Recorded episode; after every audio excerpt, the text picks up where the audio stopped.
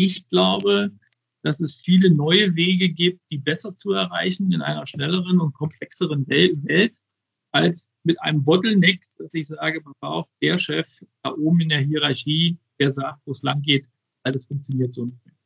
Geführt wird von vorn. Wir suchen den Menschen, der es am besten kann, der vielleicht an der Stelle am besten führen kann. Und da definieren wir vorn. Das hat nichts mit Hierarchie zu tun.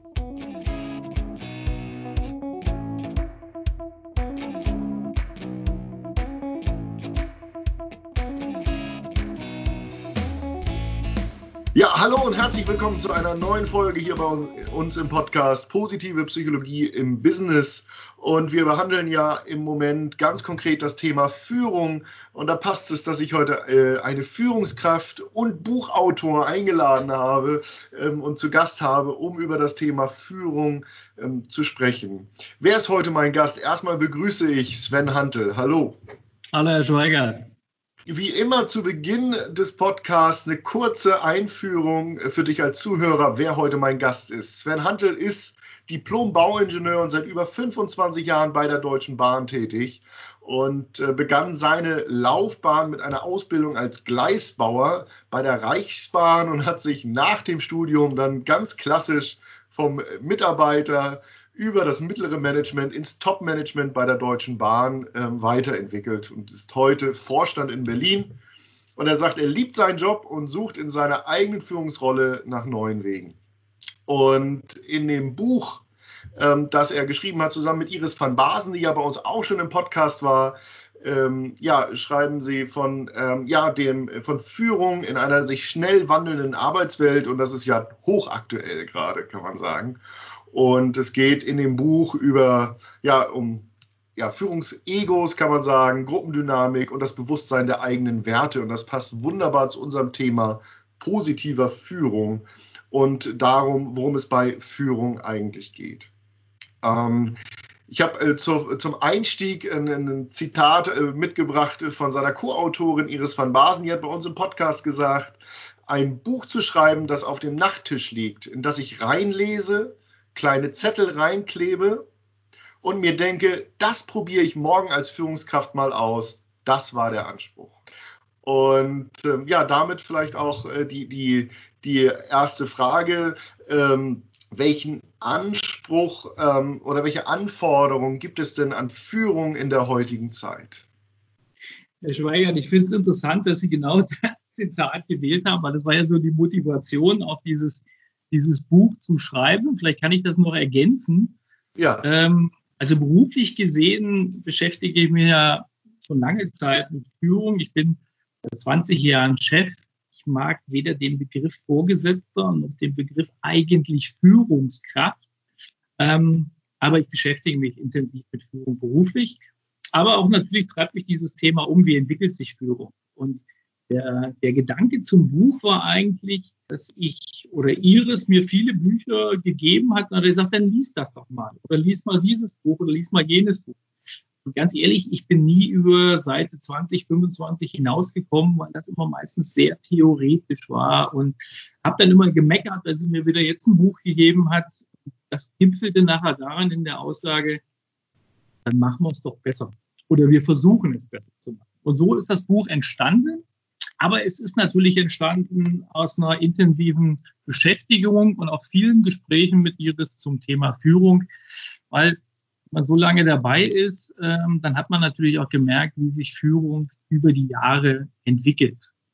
Also natürlich klassisch angefangen äh, in der Führung mit, sag's mal so, diesem klaren Bild, ähm, du bist jetzt Chef und du sagst, wo es lang geht. Du bist derjenige, der sagt, es geht rechts rum oder links rum. Du lässt vielleicht noch vorher eine Diskussion zu, aber dann bist du derjenige, der sagt, und jetzt geht's in die Richtung und folgt mir. Und wenn man die heutige Zeit betrachtet in der Führung äh, in den Unternehmen, Geschwindigkeit, Komplexität, äh, die Erwartungen der Kolleginnen und Kollegen im Unternehmen, ähm, die kann man mit so einem Führungsstil, denke ich, nicht mehr, dem wird man nicht mehr gerecht, ja. wenn, man, wenn man so führt. Also der einsame Chef, der da sitzt, alles kann, alles weiß, zu dem die Menschen kommen äh, und sagen, gib uns Richtung. Ich glaube, das gibt's heute nicht mehr. Sondern heute ist es ein ganz anderes Bild, äh, was ich da im Kopf habe, was, glaube ich, viele Menschen im Kopf haben, viele Chefs im Kopf haben. Das ist eigentlich Führung schafft Kultur. Führung schafft Freiräume für Mitarbeiter. Ähm, das Thema Klartext, Transparenz ist ein ganz entscheidendes. Also das sind eigentlich so die Aufgaben einer Führungskraft von heute. Äh, weniger in jedem Bereich, in jedem Metier der Beste zu sein. Das ist spannend.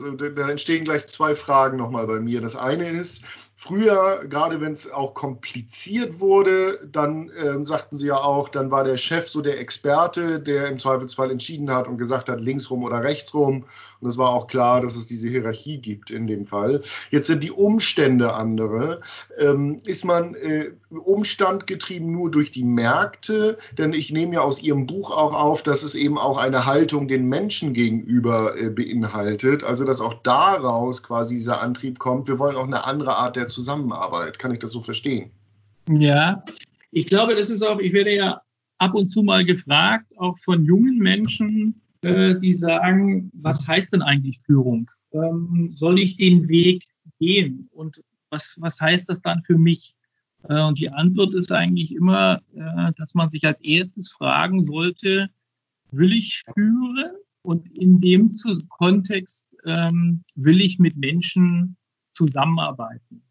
Oder bin ich eigentlich derjenige, der sagt, ich bin der, der Fachspezialist? Ähm, ich bin eigentlich introvertiert und ist eigentlich für mich besser, wenn ich irgendwo in einem Raum sitze und an, an einer Problemlösung arbeite. Also diese Frage, will ich mit Menschen kommunizieren? Will ich mit ihnen zusammenarbeiten? Das ist so die Grundmotivation, ich glaube, die ich klar mit Ja beantworten muss oder sollte, wenn ich den Weg gehe, ähm, Führungskraft zu werden, wenn ich da so eine Position einnehme. Mhm, mhm. Eine Frage brennt mir unter den Nägeln, ähm, gerade weil Sie ja auch äh, in einem großen, auch traditionell gewachsenen Unternehmen ähm, im Top-Management sind. Ähm, welche Akzeptanz findet es denn aus Ihrer Sicht in der Wirtschaft, so eine werteorientierte, kooperative Führung zu etablieren? Ähm, wird das manchmal abgetan eher als äh, Wohlfühloase, nice to have? Ähm, also damit können wir uns beschäftigen, wenn alles gut ist. Oder ähm, wie stark ist da auch, ähm, sage ich mal, ein Bewusstsein für Notwendigkeit da? Also das Bewusstsein ähm, ist deutlich, deutlich gewachsen weil man natürlich heute eigentlich auch schon bei, bei entsprechenden Entscheidungen, wie besetze ich Positionen, ganz stark auch auf diese Kompetenzen guckt. Ähm, natürlich spielt Fachlichkeit immer noch eine Rolle und auch in einem Unternehmen wie wir als Deutsche Bahn, äh, was sehr viel mit Eisenbahnbetrieb und sonstigem zu tun hat, spielt natürlich Fachlichkeit eine Rolle. Es spielt aber nicht mehr die alleinige Rolle, sondern wir gucken heute bei der Besetzung von, von Führungspositionen auch ganz stark nach, was bringt er eigentlich an Sozialkompetenz mit? Weil das ganz entscheidend ist an der Stelle. Also es wird nicht abgetan, aber natürlich sind wir, und da nehme ich mich gar nicht aus, äh, sozialisiert in einem Weg, der vor 20, 25 Jahren begonnen hat. Und damit machen wir eine Entwicklung durch. Ich finde es bezogen auf das Buch immer ganz spannend. Ich werde sehr oft gefragt, ähm, wie viel Gero, Gero ist ja unser Protagonist in dem Buch, wie viel Geo eigentlich in mir steckt oder ja.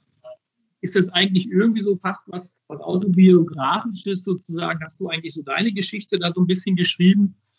Also es ist nicht meine Geschichte, aber es steckt doch eine ganze Menge auch von Gero drin. Das wäre auch ein bisschen eigenartig, wenn es nicht so wäre.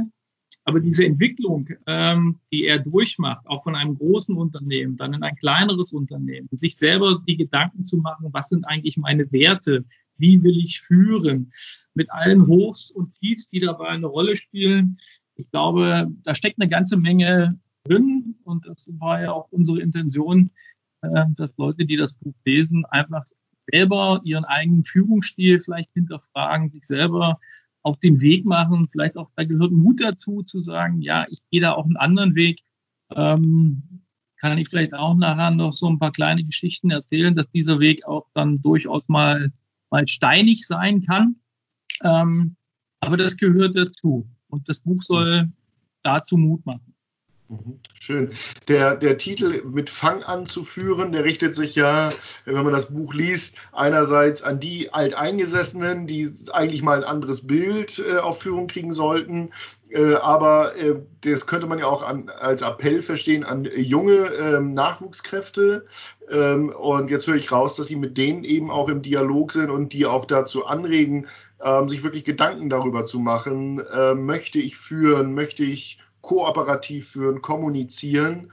Ähm, das ist ja durchaus was, was nicht immer passiert. Ne? Also ich erlebe das ganz oft, so der Weg von der Fach zur Führungskraft geht eher über die Fachlichkeit. Und ich nehme immer so das Beispiel eines Lothar Matthäus, der als, als Fußballer grandios war ähm, und als Trainer kein Bein an Deck gekriegt hat, weil man eben als Trainer offensichtlich auch noch andere Kompetenzen braucht, als gut Fußball spielen können zum Beispiel. Ja. Wie wichtig ist es, also, oder eigentlich haben Sie es ja schon gesagt, dass, wie wichtig es ist, sich äh, auf dem Weg zur Führungskraft damit auseinanderzusetzen. Ja, ich glaube, den, den Weg bereiten müssen wir auch als Unternehmen. Ähm, weil es ist auch heute noch so, vielleicht nicht mehr ganz so stark wie in der Vergangenheit, aber auch heute noch so, dass man ähm, Menschen im Unternehmen, die vor der, so für den, ihre Weiterentwicklung planen, an irgendeinem Punkt dann klar sagt, was auch dein nächster Schritt ist Führungskraft. Also wenn man Karrierewege betrachtet, dann ist irgendwo ähm, der nächste Schritt Führungskraft, weil sonst ja. kommst du in dem Unternehmen nicht weiter. So. Ja. Und dann treffe ich vielleicht auch eine Kollegin und einen Kollegen, ähm, die sich die Frage, möchte ich mit Menschen zusammenarbeiten, möchte ich wirklich führen, eigentlich unwohl dabei führen, fühlen, aber trotzdem sagen, ja, wenn ich aber die nächste Stufe erklimmen will, äh, dann komme ich da gar nicht dran vorbei. Und ich überzeichne es einfach mal ein bisschen und dann machen sie das, obwohl es aus ihrem Inneren heraus vielleicht gar nicht ihr Ding ist. Ähm, und stehen dann das erste Mal in der Führungsposition ähm, und dann sagen sie, hm, eigentlich habe ich das nicht gewollt. Aber jetzt bin ich da, jetzt mache ich das und das mache ich dann auch noch die nächsten Jahre. Das tut den Mitarbeitern nicht gut, das tut ihnen selber auch nicht gut. Und wir haben ja auch oftmals nicht das Problem, dass ich Dinge mal ausprobieren kann. So, und darum ist von der Wertigkeit, und das hat ja immer mit was mit Wertigkeit zu tun. Ja ob ich jetzt eine Führungskraft bin und Menschen führe oder ob ich eine Fachkarriere mache, das ist egal. Das hat mit Wertigkeit aus meiner Sicht nichts zu tun, aber aus der Vergangenheit ist es noch teilweise so und darum versuchen wir jetzt auch viel stärker reinzugucken, was ist eigentlich für die Menschen das Wichtige, Fachkarriere, Führungskarriere, was auch immer und das aber auch nicht werten. Dass also diese, ähm, da ein bisschen für Offenheit äh, zu sorgen und vor allen Dingen auch Raum zu geben, um auszuprobieren oder auch sich mit sich selbst auseinanderzusetzen. Ihr Appell von eben, als Führungskraft muss ich Klarheit auch bieten können, bedeutet ja auch, ähm, ich hatte vor kurzem Frank Asmus als, als ähm, ja, Top Executive Coach hier im Interview, der sagte auch, Führungskommunikation bedeutet ja, wenn ich klar sein will, muss ich erstmal Selbstklärung betreiben. Ne? Und diese, diese Selbstklärung ähm, quasi so als, als erste Schritte schon auf dem Weg, ähm, wenn ich austeste, wie die Karriere weitergeht, kann man, kann man vielleicht so sagen. Ja, das, hm. das, ist ein, das ist eindeutig so. Das ist der erste Weg, denn die Frage, die ich mir stellen muss, was will ich eigentlich selber? Was sind, was sind meine Werte? Und daraus abgeleitet kann ich mir dann überlegen, äh, wie sieht denn mein, mein Werdegang aus? Welche Ziele will ich erreichen? Und passt das zu meinen Werten? Weil ich habe die Erfahrung gemacht, dass wenn das nicht übereinander passt, ähm, dann entsteht Unzufriedenheit.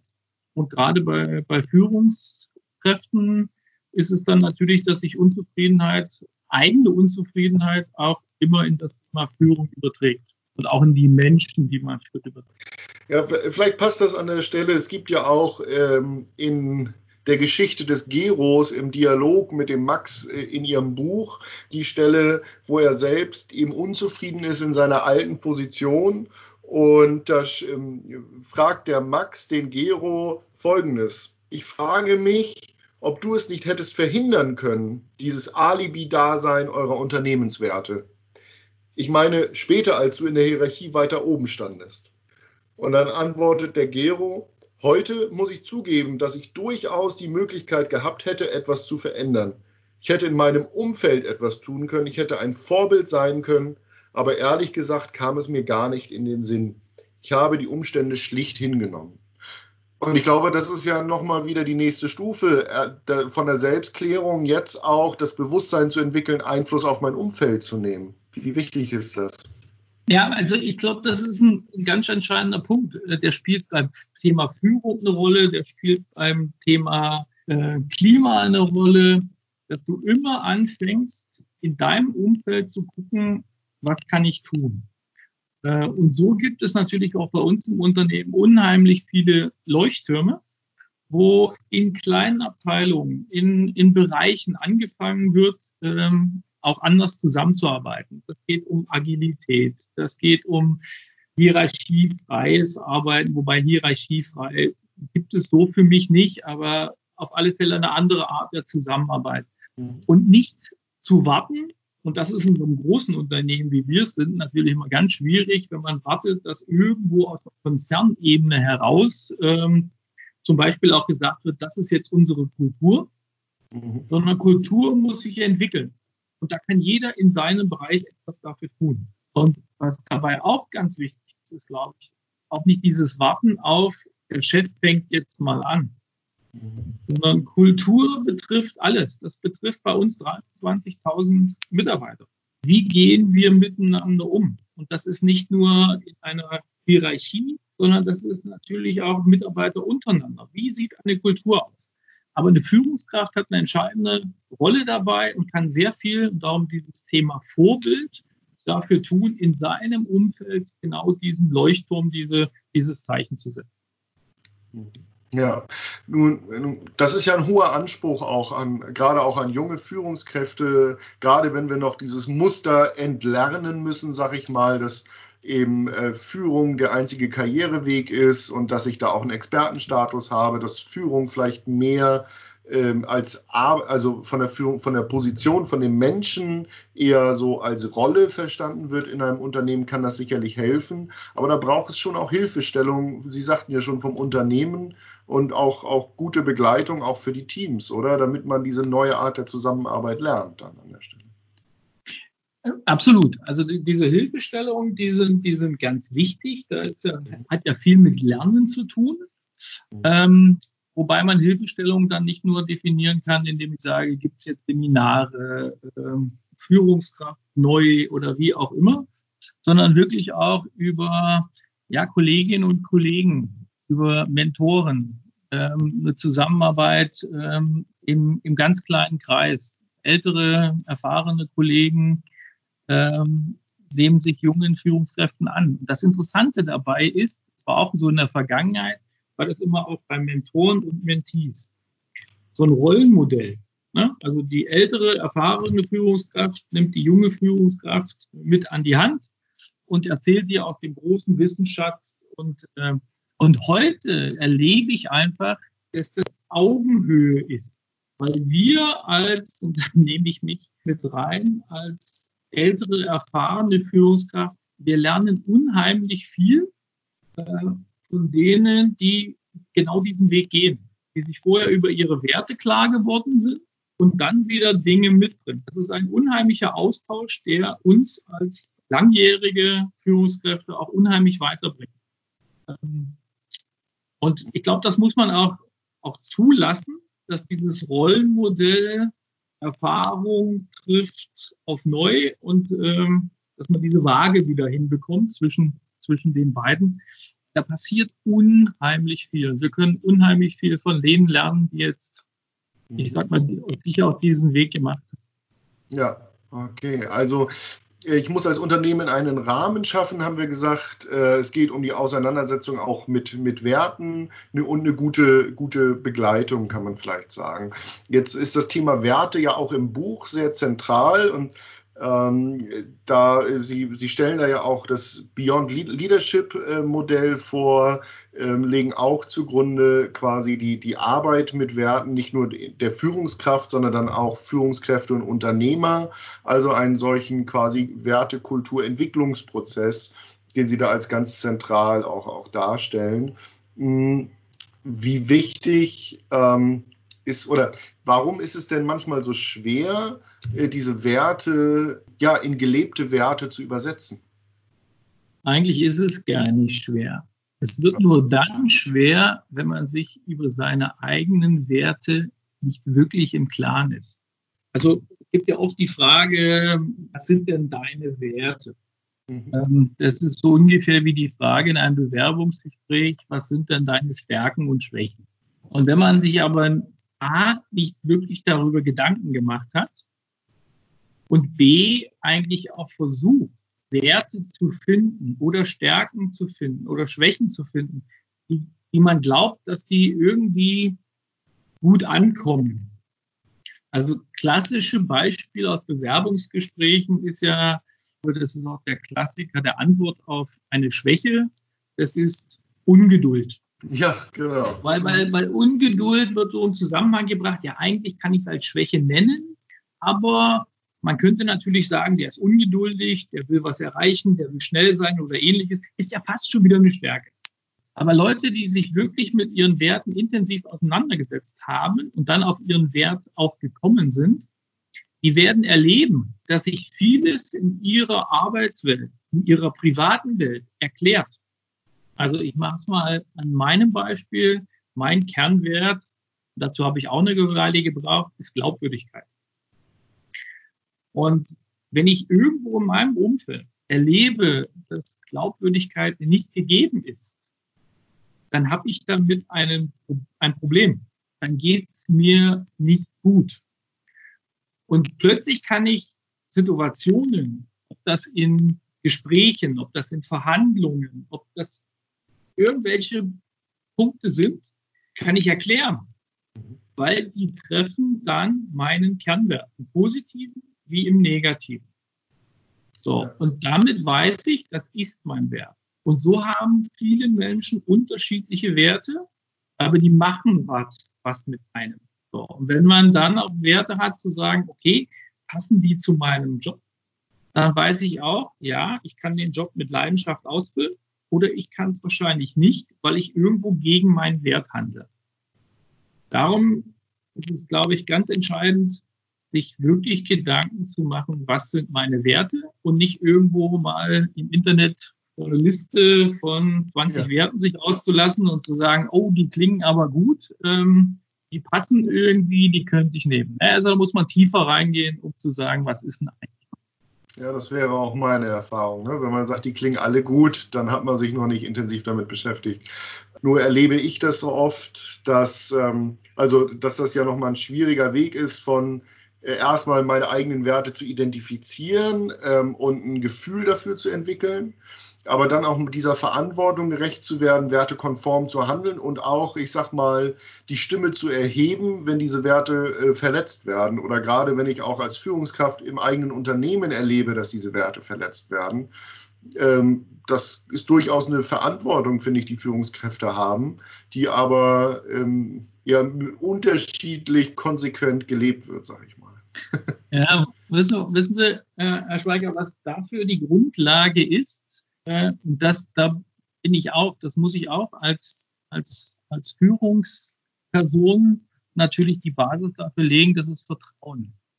Ja. Also, wenn ich in einem Team arbeite, das kann ein kleineres, das kann ein größeres sein. In einem kleineren Team ist es natürlich immer Anfang, äh, einfacher, eine Vertrauensbasis zu schaffen, ähm, die Dinge, ich sag's mal so, aushält.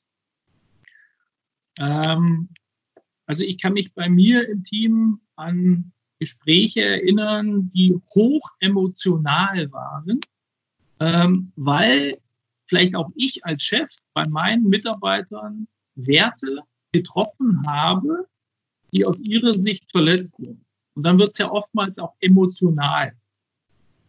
Und wenn du eine Vertrauensbasis geschaffen hast im Team, dann hält dieses Team, dann hält diese Zweierbeziehung im Moment das aus. Also du kannst dir auch die Meinung geigen. Du kannst Klartext reden. Das ist auch viel besser, um da nachher irgendwie etwas zu ändern. Aber es kratzt nicht an der grundsätzlichen Vertrauensbasis. Das ist wie, sag mal, einer guten Ehe.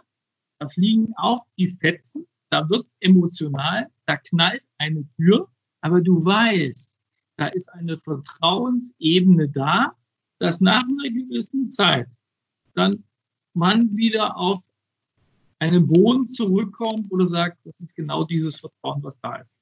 Und als Führungskraft, die Erfahrung habe ich gemacht, da gehört ähm, einiges dazu, um das zu schaffen. Kannst du das auch in einem Team, in deinem Team, ähm, diese Vertrauensbasis schaffen?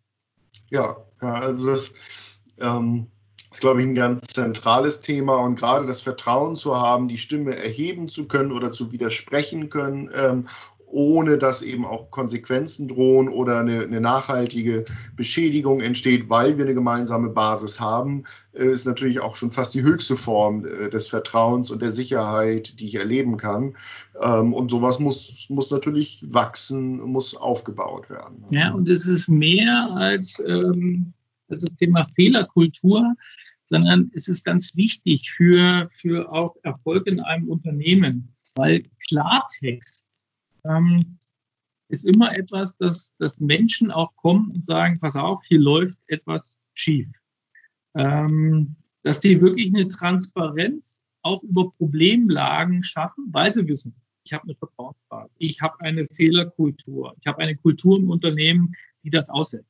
Weil sonst habe ich auch sehr oft erlebt, dass wir viel zu spät auf Problemlagen im Unternehmen hingewiesen werden, ähm, weil vorher das einfach keine Kultur dafür da war, wirklich zu sagen, pass mal auf, ich hebe mal die Hand, meine Ampel ist rot. Und das zu einem frühzeitigen Zeitpunkt. Aber dafür muss man natürlich auch den, den Raum schaffen und da sind wir wieder bei Führung. Mhm. Ja. Ähm, ein wichtiger Faktor, den ich dabei erlebe, ist natürlich, dass ich als Führungskraft dafür, also auch wieder im Sinne von Vorbild leben, ähm, ansprechbar wirke, nahbar bin, ähm, es gibt ja Studien zum Beispiel aus, aus ähm, ja, Flugzeugen, dass ähm, Piloten, Co-Piloten, ähm, da, dass wenn das Machtgefälle groß ist, die Machtdistanz zu groß ist, weil da der Seniorkapitän und Flottenchef ist, dass dann die Junioren äh, zwar äh, Fehler, Fehlentwicklung bemerken, sich aber nicht trauen, das anzusprechen. Das heißt, auch da ähm, ja dieses Hierarchiedenken ähm, rauszunehmen, war da ist in Cockpits ein großer, ein großer Erfolgsfaktor gewesen und sicherlich äh, dann auch für Unternehmen hilfreich an der Stelle. Ja, und ähm, das, ist, das ist das eine. Und das andere ist, wie, wie, wie schaffe ich mit kleinen Möglichkeiten diese Vertrauensbasis? Natürlich ist es in einer längeren Zusammenarbeit, da entwickelt sich etwas. Aber das ist ja das, was wir im Buch auch beschreiben, mit dieser ganz simplen und kleinen Übung Connect. Ja.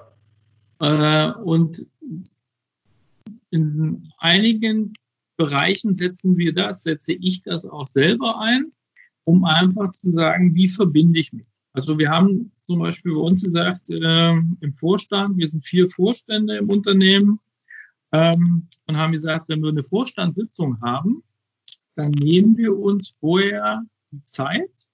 Also wir machen jetzt vielleicht nicht die klassische Connect-Übung, aber wir nehmen uns die Zeit, bevor wir in eine volle Tagesordnung steigen, um zu sagen, wir reden über, über Dinge. Jeder erzählt mal was vielleicht von seinem Wochenende. Wie geht's ihm? Ähm, und das sind manchmal 15 Minuten, 20 Minuten. So, das verbindet. Und wir haben gemerkt, dadurch, dass du natürlich auch da, sagen wir, hinter den Menschen ein Stückchen guckst, ähm, dass wir dann auch in sachlich-fachliche Themen ganz anders einsteigen. Auch dieses Thema Vertrauensbasis. Also mit so einer kleinen Übung ähm, kann man da schon viel, viel machen. Und ja. Ja, das, das äh, teile ich total. Wir machen das bei uns in der Geschäftsführung äh, genauso äh, mit dem ähnlichen Nutzen.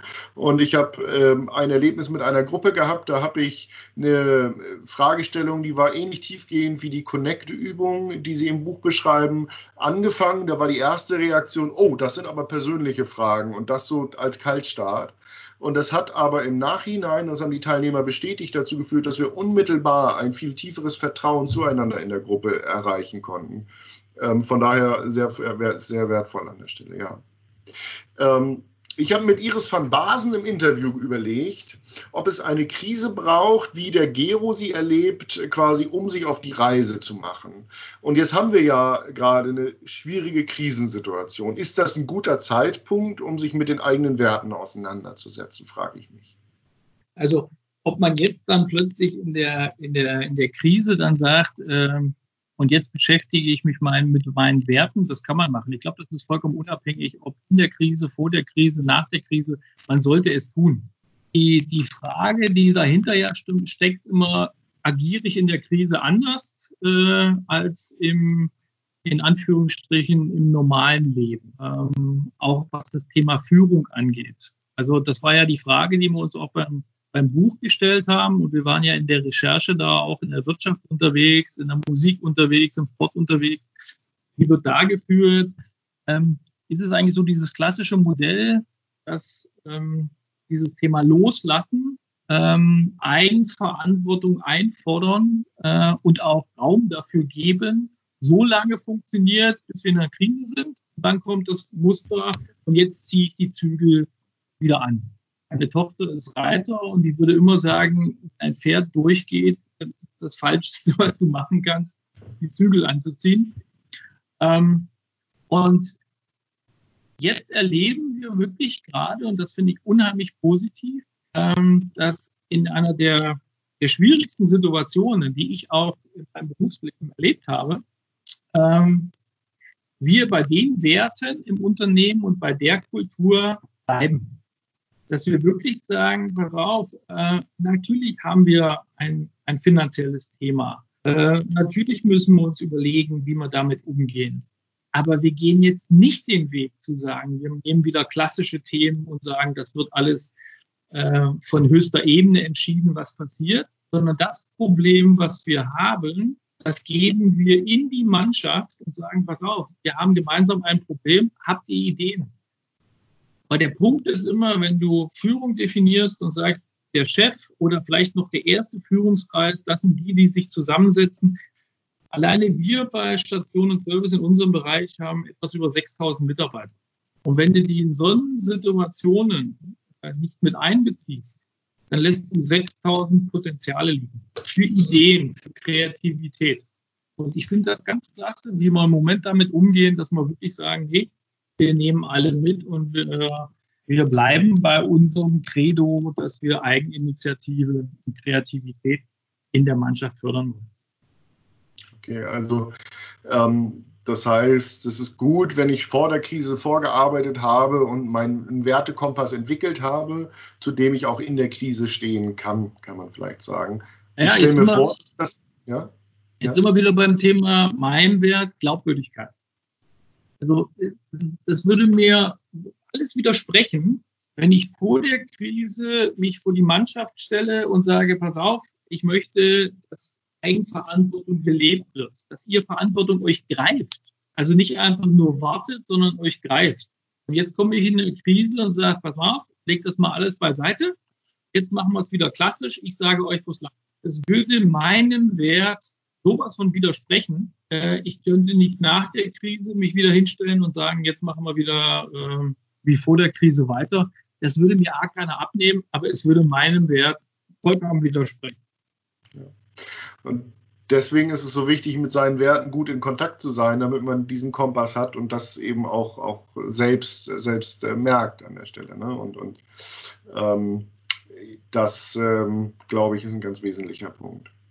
Jetzt gibt es ja durchaus Widerstände. Also gerade auch, wenn Sie das Thema Eigenverantwortung ansprechen, so ein Beteiligungsprozess, das bedeutet ja nicht unbedingt, also äh, vielleicht weniger Führung top-down, aber doch mehr Arbeit, gemeinsam Lösungen zu entwickeln, diesen Dialog einzuleiten.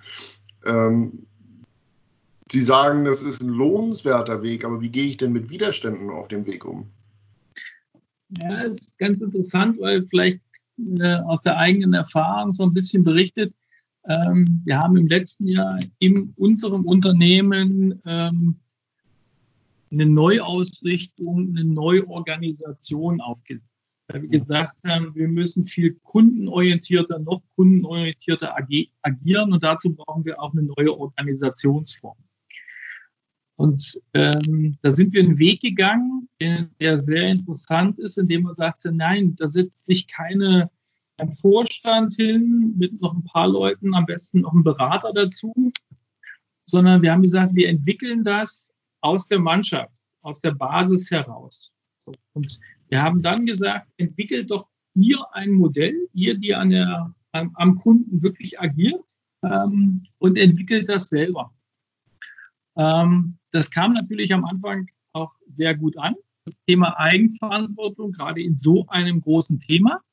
Aber es ist natürlich auch ein, ein schwieriger Weg weil ich ja dann selber das entwickeln muss, weil ich teilweise selber meine Rolle in Frage stellen muss.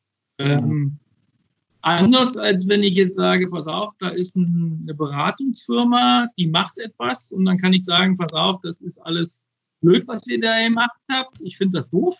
Ähm, jetzt kann ich immer sagen, wir sind jetzt genau, wir sind jetzt fertig geworden im April. Und wenn jetzt jemand kommt und sagt, ähm, naja, Menschenskinder, das passt aber nicht so, was haben sich dabei gedacht, der Handel? Sage ich, pass auf, ich habe mir da auch was gedacht, aber es kommt aus der Basis das Ganze.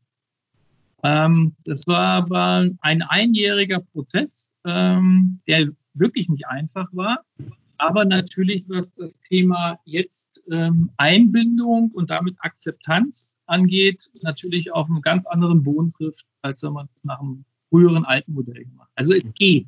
Es geht auch in wirklich herausfordernden Dingen. Mhm. Okay, und wie gehe ich mit Widerständen um ähm, im, im Führungskollegium? Ja, auch da gab es ähm, sehr emotionale Runden, aber das war dann so ein bisschen auch wie nach dem, äh, nach dem Papstwahlprinzip. Da wurde diskutiert, bis irgendwann weißer Rauch kam.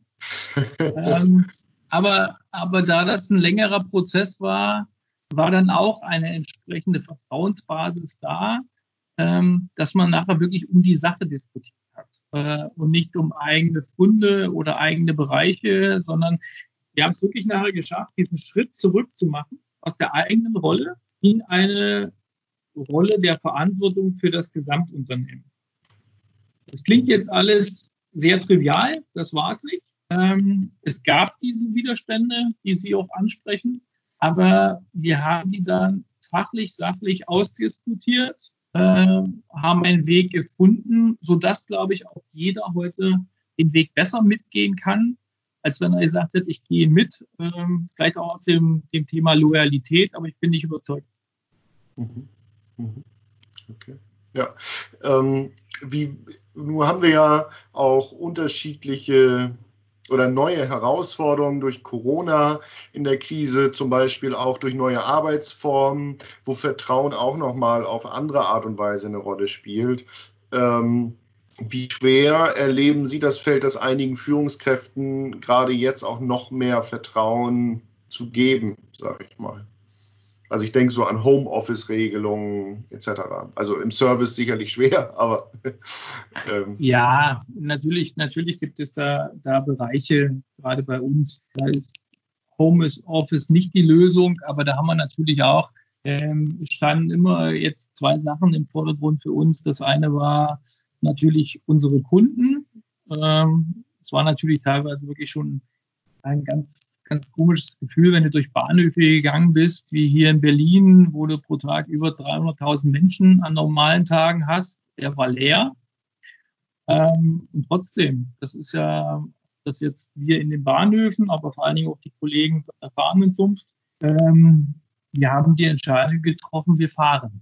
Wir fahren. Du kamst als Kunde von A nach B und zwar während der ganzen Zeit. Ja. Ähm, und der zweite Punkt war natürlich Schutz unserer Mitarbeiter. Das stand natürlich auch ganz hoch auf der Agenda.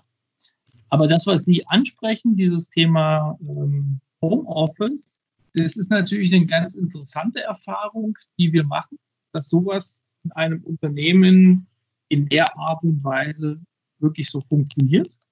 Also Homeoffice war immer ein, ein Arbeitsmittel. Wir haben auch entsprechende Betriebsvereinbarungen, alles dafür war immer ein Mittel. Aber in der Ausprägung, wie wir es jetzt erleben, äh, war es natürlich nicht da. Und ich glaube, das wird in Zukunft auch etwas sein, was wir, immer die Frage, wie gehen wir nach Corona äh, mit den neuen Arbeitsmodellen um, die wir jetzt anwenden, die wir jetzt ausprobieren. Ähm, aber Homeoffice war für mich auch vor Corona schon immer etwas, was nicht in eine Ecke gehört hat, wo man sagt, naja, also eigentlich ist das richtige Arbeiten, wenn ich an einem, meinem Bürotisch sitze und das in Anführungsstrichen falsche Arbeiten ist irgendwie Homeoffice. Ähm, weil letztendlich geht es einfach um das Thema, mache ich meine Arbeit, wie mache ich sie, wie effizient mache ich sie und nicht um den Ort. Ich habe jetzt die Erlebung, ich bin heute im Büro, ich sitze an meinem Bürotisch, aber ob es mein Bürotisch ist oder mein Küchentisch zu Hause, ist eigentlich egal. Ist eigentlich wirklich egal. Und wenn man unsere Kolleginnen und Kollegen betrachtet, die jetzt alle im Homeoffice arbeiten, muss man ja auch noch sagen, mit teilweise schwierigen Umständen, was das Thema Kinderbetreuung angeht, ähnliches, machen die einen super Job. Ich glaube, wir haben ein gutes ähm, Zeichen dafür, wie viel Motivation in der Mannschaft steckt. Man sieht, wie wir jetzt die, die Krise meistern, was wir alles tun. Äh, und genau dieser Freiraum ist, glaube ich, notwendig zu sagen, arbeite da, wo du es für richtig hältst. Mhm. Und dann aber eine Balance zu schaffen, das merken wir jetzt auch, zwischen wo ist eigentlich das Thema Homeoffice oder das Thema, ich mache das über Teams, äh, das richtige Mittel und wo ist der persönliche Kontakt entscheidend.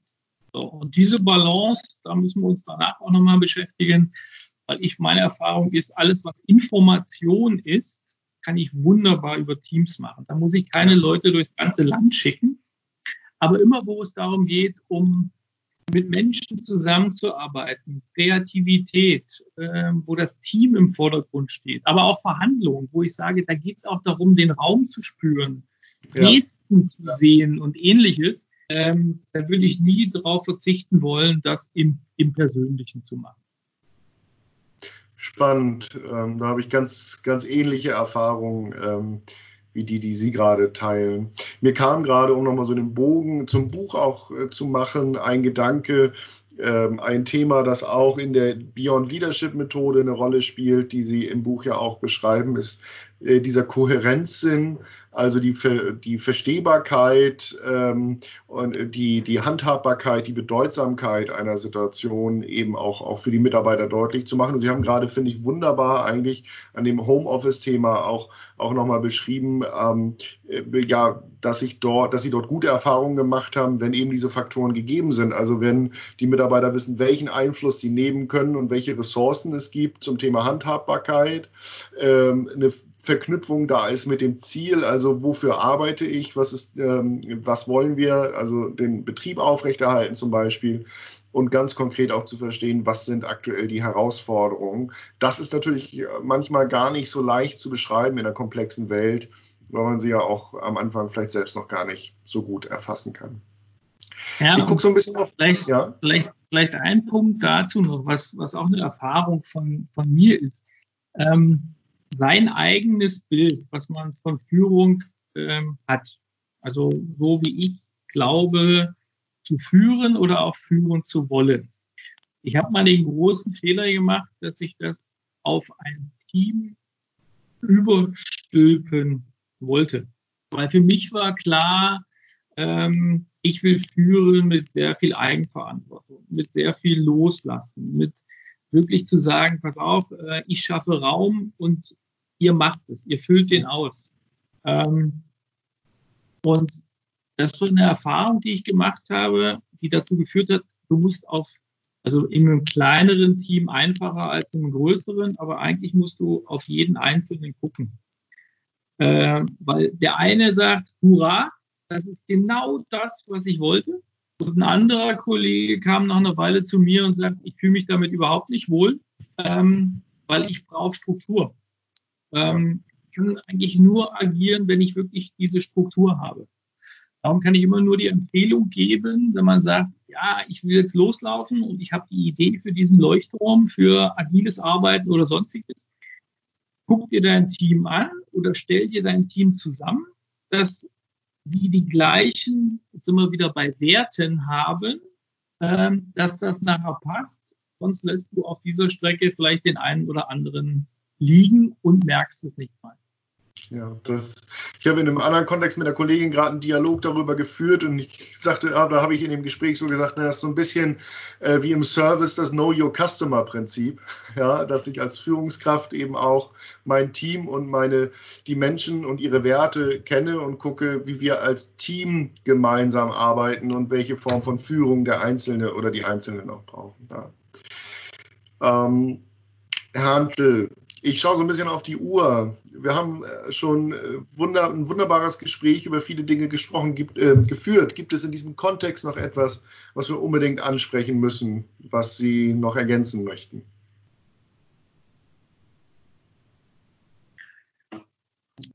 Also vielleicht, vielleicht eins, dass wir, ähm, dass es ja auch gar nicht das Führungsbild gibt. Also selbst das, was wir im im Buch beschreiben, ist ja etwas, was, was Iris und ich, ähm, was, was unser Bild von Führung ist. Äh, wo sich, das hoffen wir, vielleicht viele Leute wiederfinden, vielleicht animiert finden, auch mal so einen Weg zu geben, mal zu hinterfragen. Aber wir haben natürlich nicht die Vorstellung, dass das das Führungsbild ist. Weil ich glaube, da gibt es viele Dinge, die zum, zum Ziel führen zum Ziel führen können. Und vielleicht noch eins, ich glaube, das ist in dem Buch an einer Stelle auch verarbeitet. Es gibt ja ähm, das alte Führungsbild wird ja gerne in Verbindung gebracht mit so einem Satz, geführt wird von vorn. Ich wurde auch mehrfach gefragt, was, was ich zu dem Satz sagen würde. Und ich unterstreiche diesen Satz. Geführt wird von vorn. Klingt jetzt vielleicht ein bisschen eigenartig, wenn man jetzt äh, unser Gespräch hört oder vielleicht auch mal ins Buch reinguckt. Für mich ist nur die Frage, wo ist vorn? Das ist für mich die entscheidende Frage. Die alte Interpretation war, der Chef, der am höchsten in der Hierarchie ist, da ist vorn. Mhm. Und heute müssen wir genau hingucken und zu sagen, bei welchem Projekt, bei welchem Thema ähm, definieren wir eigentlich dieses Form? Wir suchen den Menschen, der es am besten kann, der vielleicht an der Stelle am besten führen kann. Und da definieren wir Form. Das hat nichts mit Hierarchie zu tun. Weil, und das ist, glaube ich, auch ganz wichtig, ein neues Führungsverständnis mit Loslassen, mit Delegieren, mit Eigenverantwortung, ähnliches, hat nichts damit zu tun, dass wir am Ende nicht unsere Ziele erreichen wollen. Kundenzufriedenheit, wirtschaftliches Ergebnis, was auch immer. Also das hat nichts mit laissez-faire zu tun, sondern natürlich steht ganz klar, wir wollen unsere definierten Ziele erreichen. Nur, ich glaube, dass es viele neue Wege gibt, die besser zu erreichen in einer schnelleren und komplexeren Welt, als mit einem Bottleneck, dass ich sage, pass auf, der Chef da oben in der Hierarchie, der sagt, wo es lang geht, weil das funktioniert so nicht mehr. Dankeschön. Also es braucht Verantwortungsübernahme und Führung, aber ähm, und Entscheidungs, äh, Entscheidungen, die getroffen werden, aber nicht immer unbedingt von dem Chef von oben, ähm, sondern von dem, der in der Situation äh, der geeignete dafür ist. Super. Vielen Dank. Ähm, ich bedanke mich herzlich für das Gespräch. Herr Handel hat mir sehr viel Freude gemacht und ähm, ja, vielen Dank für die vielen Impulse und äh, das wunderbare Buch kann ich natürlich auch nur jedem Hörer äh, ans Herz legen an der Stelle. Herzlichen Dank. Herr Schweigert, ich bedanke mich.